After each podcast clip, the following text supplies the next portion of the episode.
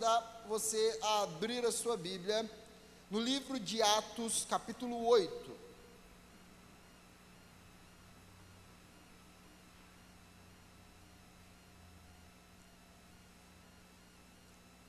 Livro de Atos, Atos dos Apóstolos, capítulo 8, fica no Novo Testamento, logo depois dos Evangelhos, Mateus, Marcos, Lucas e João. Marcos, cap... ó, Marcos não, Atos, capítulo 8. E como eu sempre peço, meus irmãos, eu quero convidar vocês a, a manterem suas Bíblias abertas porque nós vamos percorrer o texto é, durante a mensagem. Todos encontraram? Atos capítulo 8, a partir do versículo 1.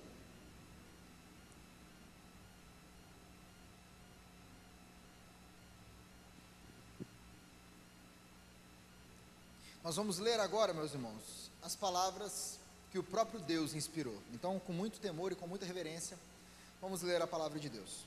Atos capítulo 8, versículo 1 diz assim: E Saulo estava ali consentindo na morte de Estevão.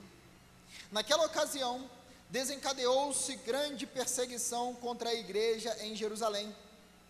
Todos, exceto os apóstolos, foram dispersos pelas regiões da Judéia e de Samaria. Alguns homens piedosos sepultaram Estevão e fizeram por causa dele grande lamentação.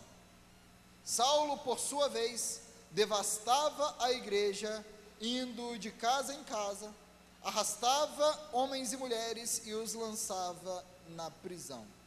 Nós ainda nessa mensagem vamos ler os versículos 4, 5, 6, 7, 8, mas por enquanto vamos parar por aqui.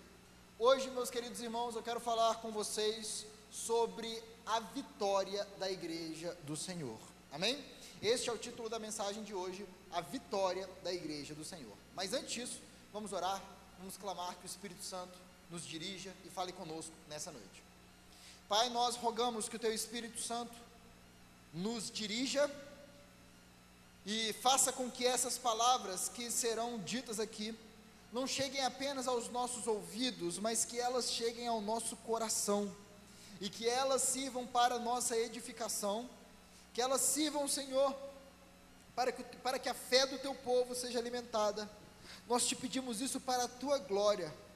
Enche-nos, Senhor, com a certeza de que tu estás dirigindo a tua igreja, guiando a tua igreja, e que por causa disso, nada pode impedir o teu povo nada pode derrotar o teu povo, porque o nosso pastor é o Todo-Poderoso, é o Deus vivo, que está acima de tudo e de todos.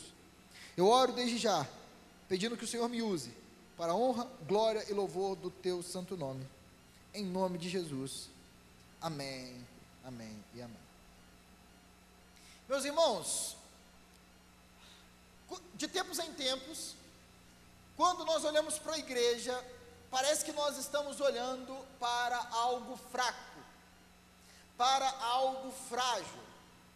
De tempos em tempos parece que a gente olha para a igreja como algo assim, é, tão frágil que está ao, a ponto de cair e se despedaçar em pedaços. Parece que a igreja vai perecer, parece que a igreja vai ser derrotada, parece que a igreja vai deixar de existir.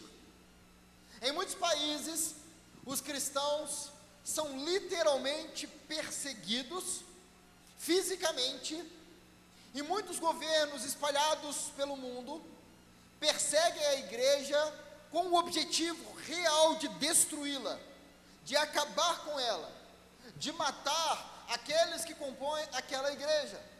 Recentemente eu vi uma camisa com uma cruz e escrito embaixo: esta camisa é proibida em, agora não vou lembrar o número exato, mas cerca de 40 a 50 países. Meus irmãos, em 50 países do mundo é proibido ser cristão. É proibido declarar a sua fé abertamente. E muitas vezes olhamos para a igreja do Senhor nesses países e achamos que se trata de algo frágil, de algo que está prestes a desaparecer a qualquer momento. Mas a igreja muitas vezes não passa o ar de fraqueza somente nesses países perseguidos. Nós olhamos hoje para o Ocidente, para países como Estados Unidos, para a Europa, para países como o Brasil, e nós achamos que muitas vezes a igreja está indo de mal a pior.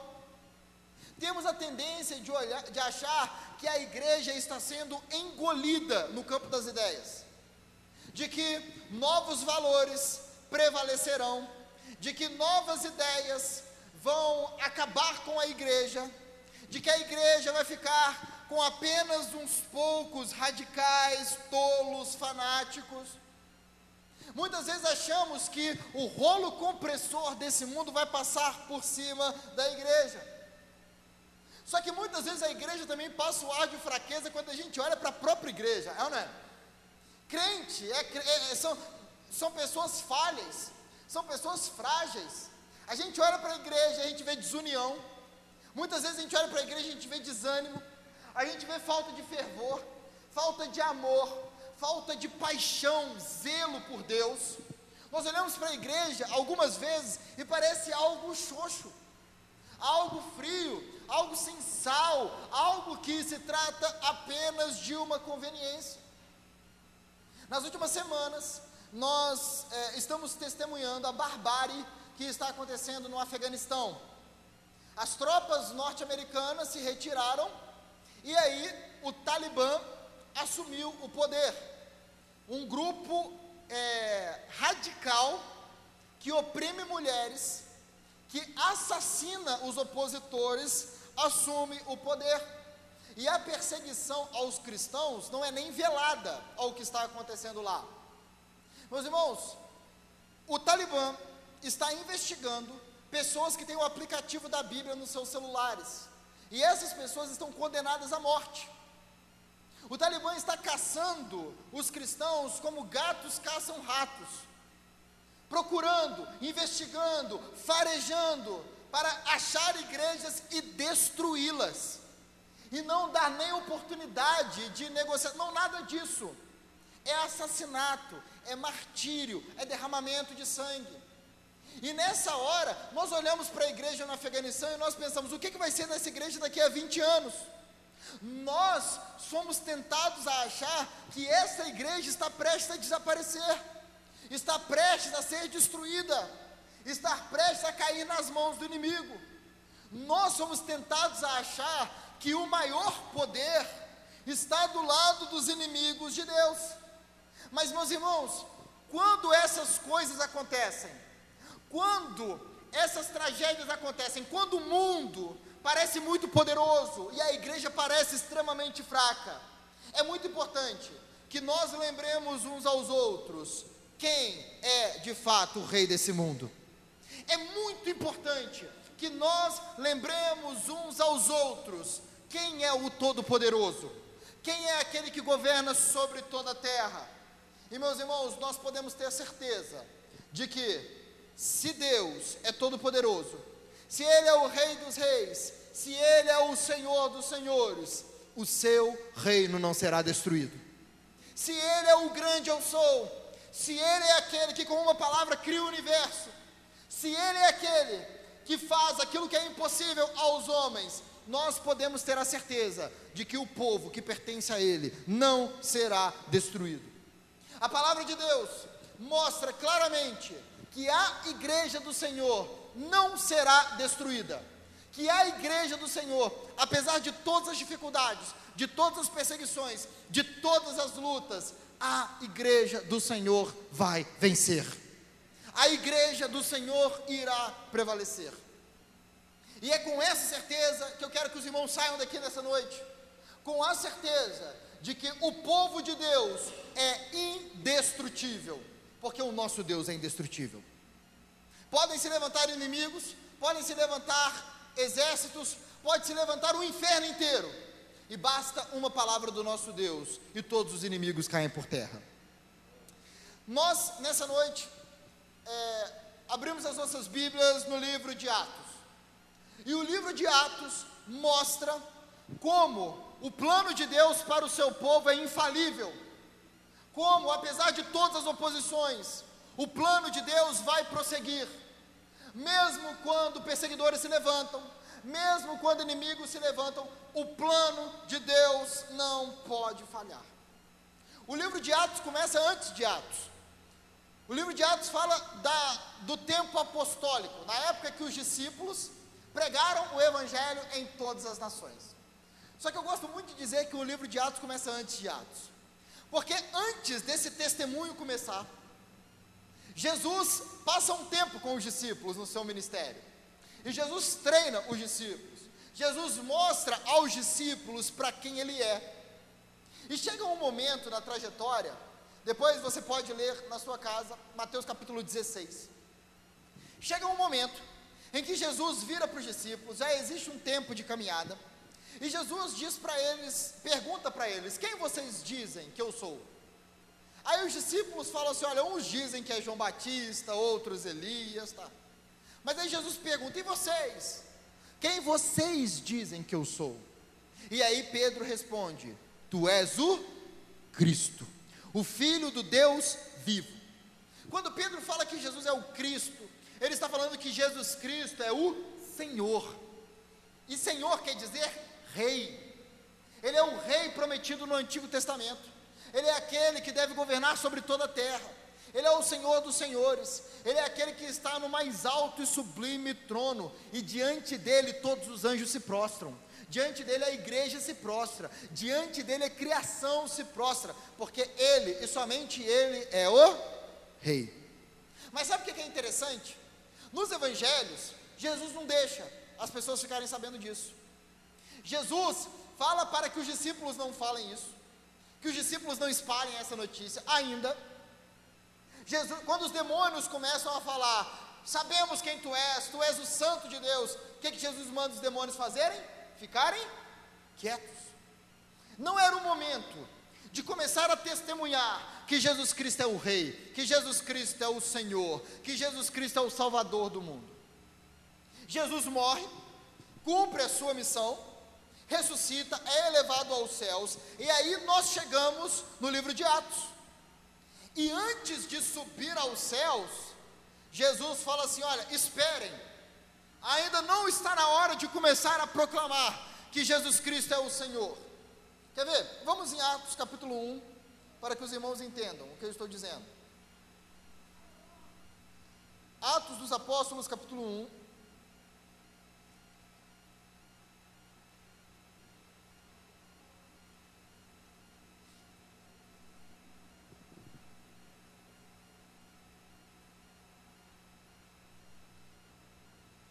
Jesus fala assim, versículo 8: Mas receberão poder quando o Espírito Santo descer sobre vocês, e serão as minhas serão minhas testemunhas em Jerusalém, em toda a Judéia e Samaria e até os confins da terra. Então Jesus fala: esperem, porque o Espírito Santo virá sobre vocês, e aí sim vocês serão minhas testemunhas. E aí sim vocês vão começar a testemunhar que eu sou o Senhor que eu sou o Rei dos Reis, que eu sou o Salvador do mundo. E Jesus fala: vocês vão testemunhar em Jerusalém, em Judéia e Samaria e até os confins da terra. Tinha a cidade de Jerusalém, a região que ficava ao redor de Jerusalém era Judéia e Samaria, e depois até os confins da terra. O que, que Jesus está falando? Vocês vão testemunhar num espaço cada vez maior esse testemunho vai avançar. E aí, quando chega em Atos capítulo 2, o Espírito Santo vem. E qual é a coisa imediata que acontece depois da vinda do Espírito Santo? Aqueles homens começam a testemunhar em Jerusalém. Eles começam a pregar a palavra de Deus em Jerusalém. Eles começam a dizer que Jesus Cristo é o Senhor. E meus irmãos, essa mensagem começa a se espalhar por toda Jerusalém. O livro de Atos dos Apóstolos, se ele pode ser resumido em uma frase, é o seguinte: é o Espírito Santo de Deus levando o testemunho de Jesus para cada vez mais longe. É o Espírito Santo de Deus fazendo a igreja do Senhor avançar em vitória e em triunfo. E os homens começam a pregar a mensagem em Jerusalém. 50 dias depois da morte e ressurreição de Jesus, já tem 3 mil pessoas em Jerusalém dizendo Jesus Cristo é o Senhor. Meus irmãos, Jerusalém devia ter por volta de 25 mil pessoas naquela época. Você imagina o que, que são 3 mil pessoas do dia para a noite dizendo Jesus Cristo é o Senhor? Numa cidade de 25 mil pessoas. Algumas semanas se passam e depois esse número, o número de batizados, já é, de já é cerca de 5 mil pessoas. A igreja do Senhor avança poderosamente. E é claro, o inferno não fica satisfeito com isso. Alguns judeus começam a ameaçar os apóstolos. No capítulo 3 de Atos, Pedro e João são presos. Eles são ameaçados. Eles são ordenados a não mais pregar. Os homens ameaçam matar Pedro e João. E muitas pessoas poderiam falar assim: acabou a igreja. Esses líderes judeus, eles têm influência política, eles têm os contatos, eles já pegaram os líderes, vão sufocar esse movimento. Olha, não vai dar, vai acabar.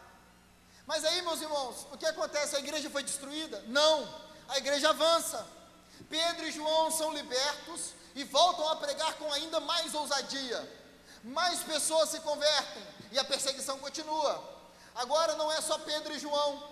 Os líderes judeus prendem todos os apóstolos, os doze. Está lá em Atos capítulo 4. Manda, é, prende esses homens, interrogam esses homens, ameaçam esses homens, e agora fazem não somente isso, mandam açoitar esses, doze homens. E depois disso, eles não matam os apóstolos, mas depois de açoitar, libertam esses doze homens. E eles voltam alegres, porque foram dignos de sofrer pelo nome do Senhor. E o que, que eles fazem depois disso? Eles pedem coragem e ousadia para pregar o Evangelho cada vez mais. E qual foi o resultado de tudo isso, meu irmão? A igreja crescia. Muita gente poderia falar: olha, esses inimigos aí estão decididos a acabar com a igreja. Eles prenderam os apóstolos e chegaram a açoitar os apóstolos. A qualquer momento, sangue pode ser derramado. Mas a igreja crescia, porque o Espírito Santo fazia a obra acontecer os inimigos se levantavam, mas a igreja do Senhor avançava. Até que chegou o um momento que um judeu começou a incomodar demais. Um homem chamado Estevão começa a pregar, e a pregação dele incomoda muita gente. A pregação do Evangelho sobre Jesus Cristo incomoda. E chega um ponto que esses líderes religiosos não estão aguentando mais. E aí cria-se uma conspiração Levantam-se acusações falsas contra Estevão, e como os irmãos já conhecem a história, este homem Estevão, ele é julgado e condenado à morte.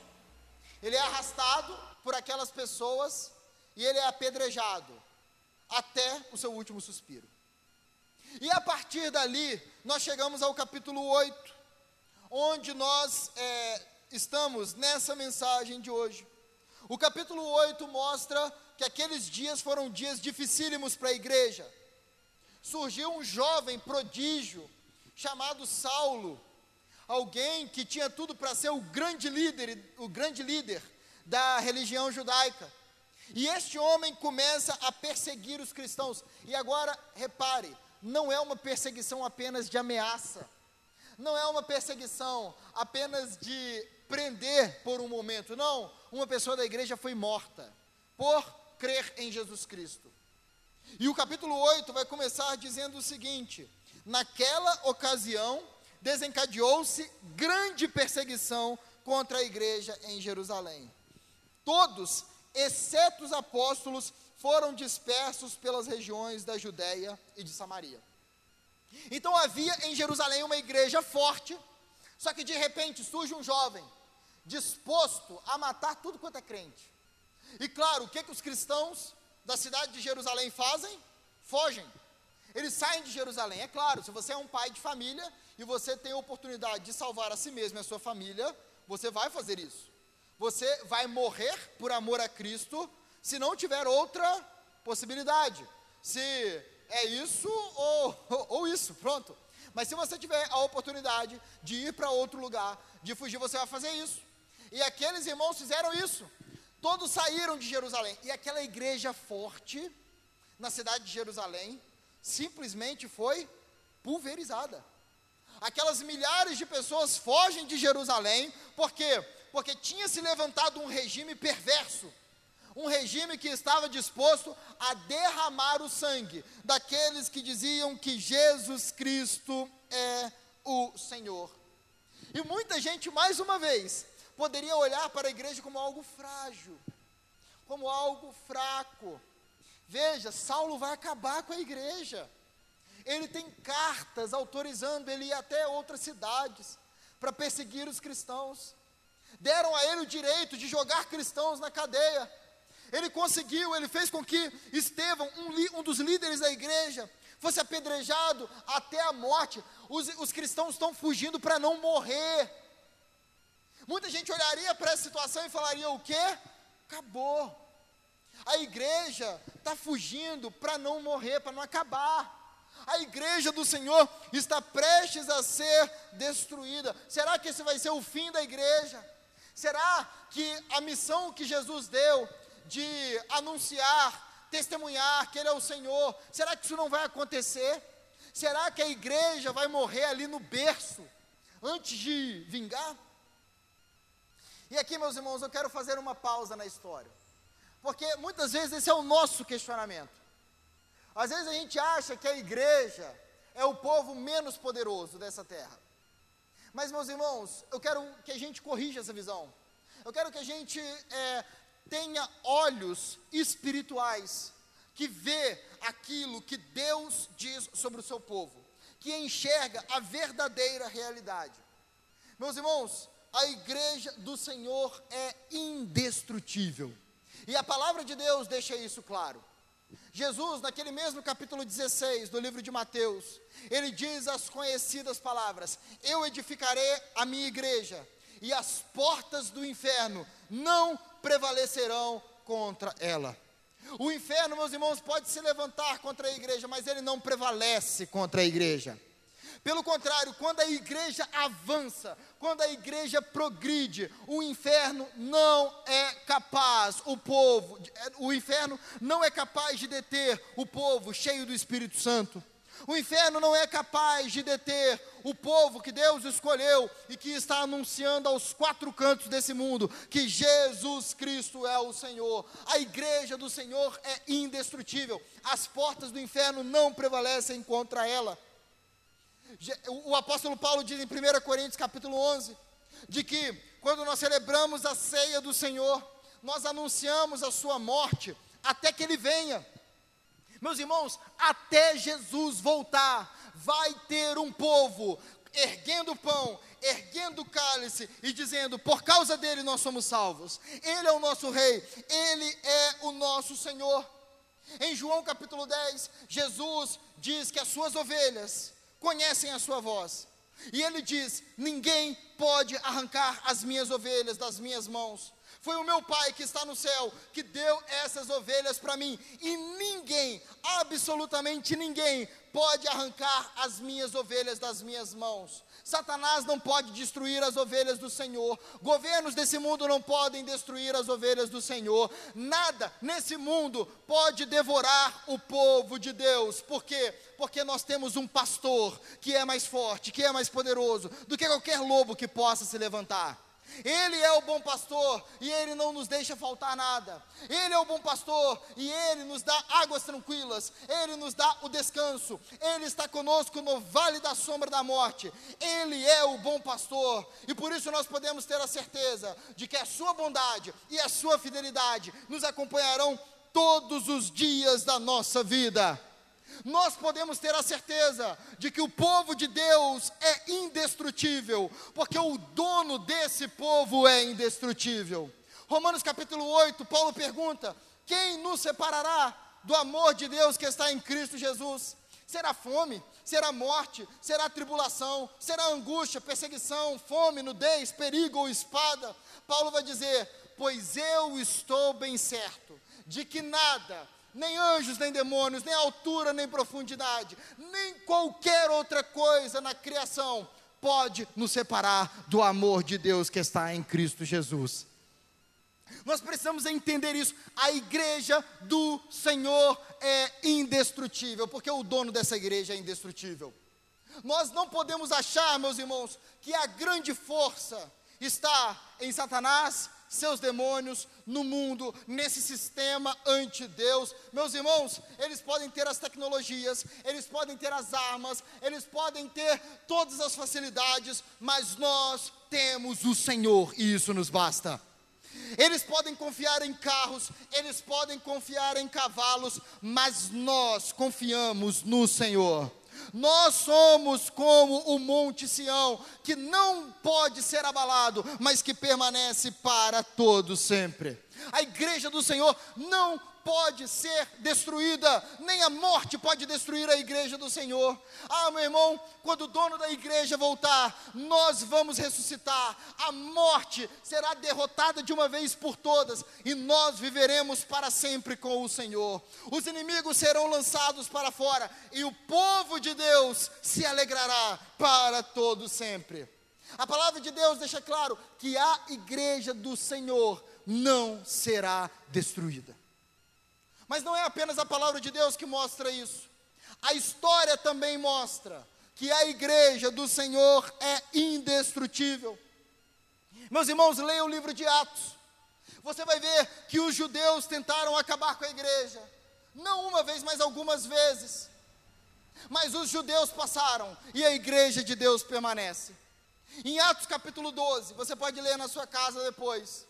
Um rei perverso se levanta e mata o apóstolo Tiago. Foi o primeiro apóstolo a ser morto. E junto com Tiago prende Pedro, planejando matar Pedro na manhã seguinte. E aí as pessoas, a, a, igreja se reúne, começa a orar, e muita gente poderia falar assim: Poxa vida, não é? Difícil. O poder está nas mãos de Herodes.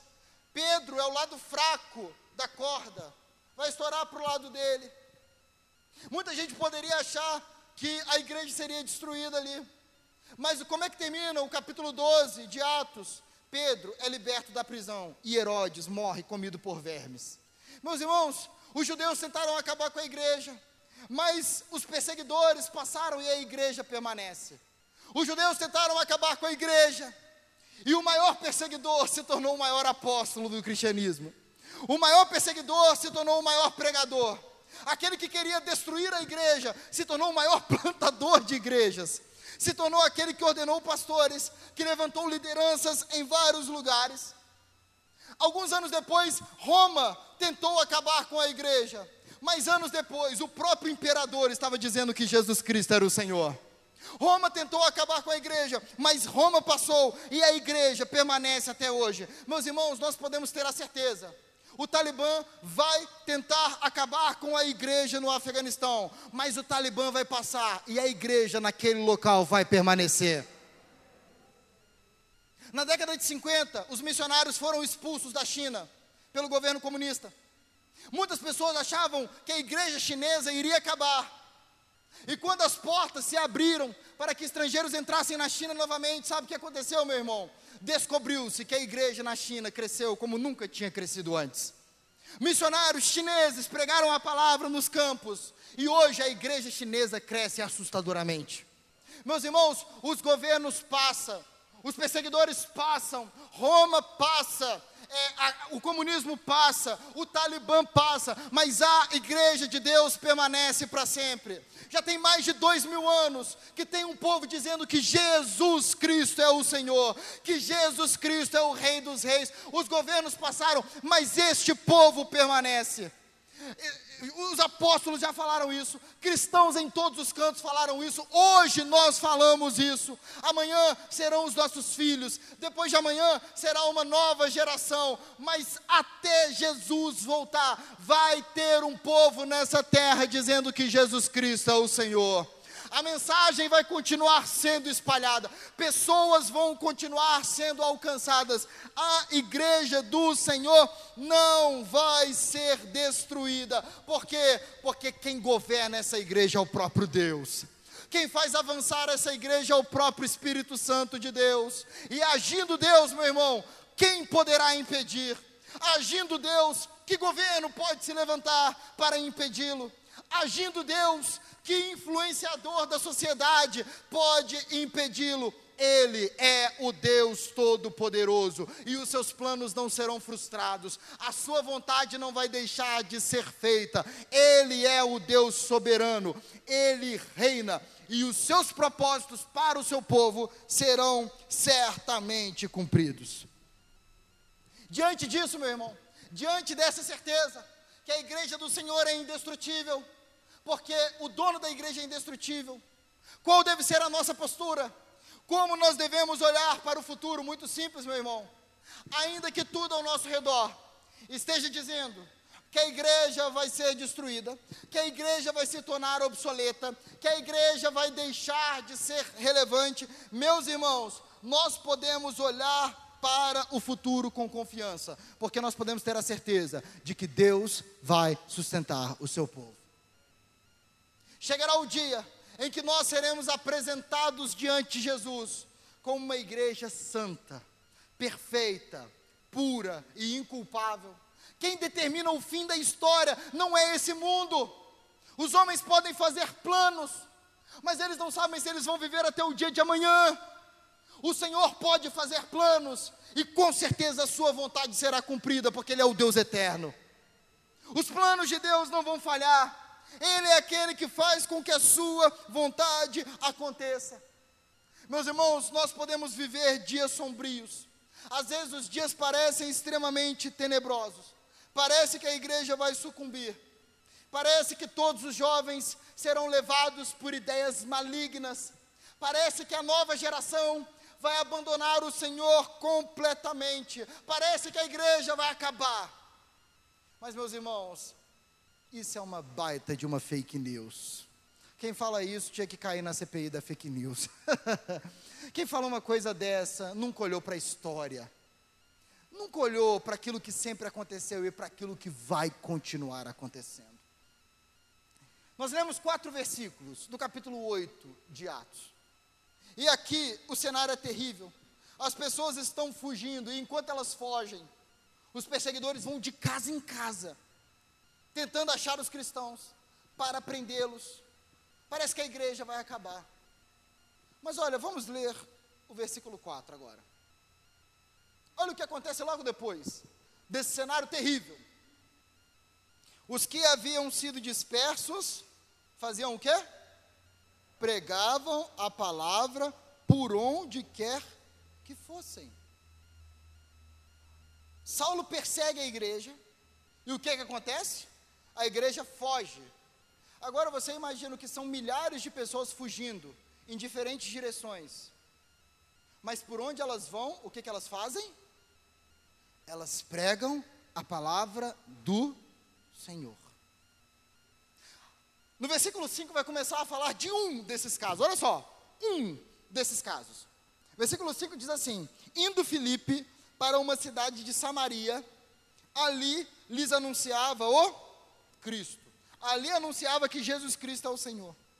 Quando a multidão ouviu Filipe e viu os sinais milagrosos que ele realizava, deu unânime atenção ao que ele dizia. Os espíritos imundos saíam de muitos, dando gritos, e muitos paralíticos e mancos foram curados. Nós podemos ler o versículo 8 juntos? Assim houve grande alegria naquela cidade. Engraçado, né, meus irmãos? O versículo 3 termina com perseguição, morte terrível.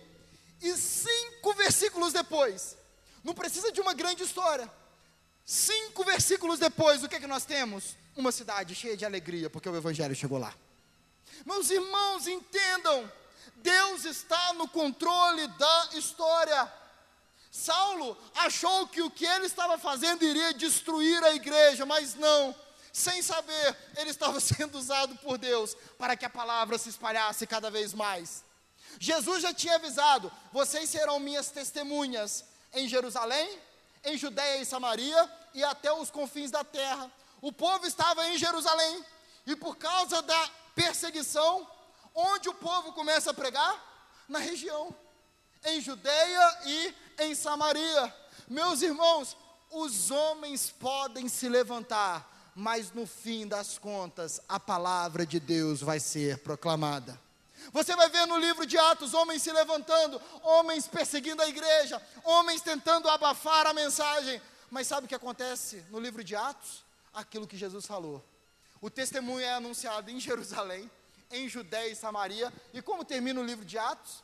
Com Paulo pregando em Roma, até os confins da terra, até a capital do império. Portanto, meus irmãos, nós precisamos entender isso. Os planos de Deus não vão falhar. Não é porque a gente não entende por que, que as coisas estão acontecendo. Não é porque a gente não sabe como a igreja vai sobreviver a determinada situação. Não é por causa disso que a gente deve achar que a igreja vai ser destruída, porque ela não vai. Nós precisamos confiar na palavra do Senhor. Não duvide, meu irmão, que acima das nuvens escuras está o Deus Todo-Poderoso que guia a história. Se você acha que a próxima geração vai se perder, ah, meu irmão, não caia nessa, porque na próxima geração haverá um grupo de homens e mulheres que vão adorar o Deus vivo. Haverá jovens que não vão se dobrar diante das ideologias desse mundo. Haverá aqueles que não se dobrarão diante, do, diante de Baal. Haverá os sete mil que não se dobram diante de outros deuses. Nós precisamos entender, como o apóstolo João diz: maior é aquele que está em nós do que aquele que está no mundo. Ainda que a igreja pareça frágil, ainda que a igreja pareça, meus irmãos, que está prestes a ser destruída, não se esqueça de quem está liderando a igreja. A igreja não é liderada pelo pastor Ângelo, a igreja não é liderada por pastores deste mundo, a igreja é liderada pelo Supremo Pastor. E diante dele todo joelho se dobra, diante dele toda língua confessa, diante dele todos os inimigos serão derrotados. Ele é aquele que derrotou Satanás. E por causa disso, como diz Romanos capítulo 16, nós podemos celebrar, porque em breve nós esmagaremos Satanás debaixo dos nossos pés. Não é Satanás que esmaga a igreja, será a igreja que muito em breve pisará em Satanás e celebrará por toda a eternidade. O nosso Deus é o Deus Todo-Poderoso, é o Deus que não pode ser derrotado, é o Deus que não pode ser impedido. Por isso, meus irmãos, nós devemos orar pela igreja do Afeganistão, devemos clamar a Deus por aqueles irmãos, mas nós podemos ter certeza de que essa igreja não será derrotada. Nós podemos ter a certeza, meu irmão, que o Talibã vai passar e a igreja vai permanecer. Porque o reino de Deus é indestrutível, as portas do inferno não prevalecem contra a igreja do Senhor. Serão dias difíceis para mulheres, serão dias difíceis para crianças, serão dias de luto para a igreja, mas no fim da história, quem vence é a igreja. No fim da história, quem vence é o povo de Deus. Portanto, queridos irmãos, queridas irmãs, coragem, confiança, é isso que nós devemos ter, porque nós estamos do lado vencedor da história. Nós estamos entre aqueles que vão entrar na Nova Jerusalém, celebrando a vitória do grande Deus. Nesse mundo nós passamos pelo vale da sombra da morte, nesse mundo nós choramos, nesse mundo nós nos entristecemos, nesse, nesse mundo nós perguntamos: até quando, Senhor? Até quando o Senhor vai demorar para vir, para estabelecer o teu reino? Mas nós fazemos isso sabendo que vai chegar o dia que ele vai voltar. Vai chegar o dia em que todos os inimigos serão derrotados e nós estaremos com o Senhor para todo sempre. Portanto, meu irmão, ainda que Satanás ruja ao nosso redor como um leão poderoso, disposto a devorar a igreja do Senhor, nós podemos ter a certeza que ele não vai conseguir isso, porque o nosso pastor nos protege, porque os anjos do Senhor estão acampados ao redor do seu povo. E por causa disso, a igreja não vai perecer. Mantenha-se firme na batalha, permaneça com os pés firmes, posicionados. Não se deixe levar, meus irmãos, por este mundo, porque o nosso Deus reina, e todo aquele que nele confia jamais será desamparado, jamais será envergonhado. Eu quero convidar você a ficar de pé, nós vamos orar.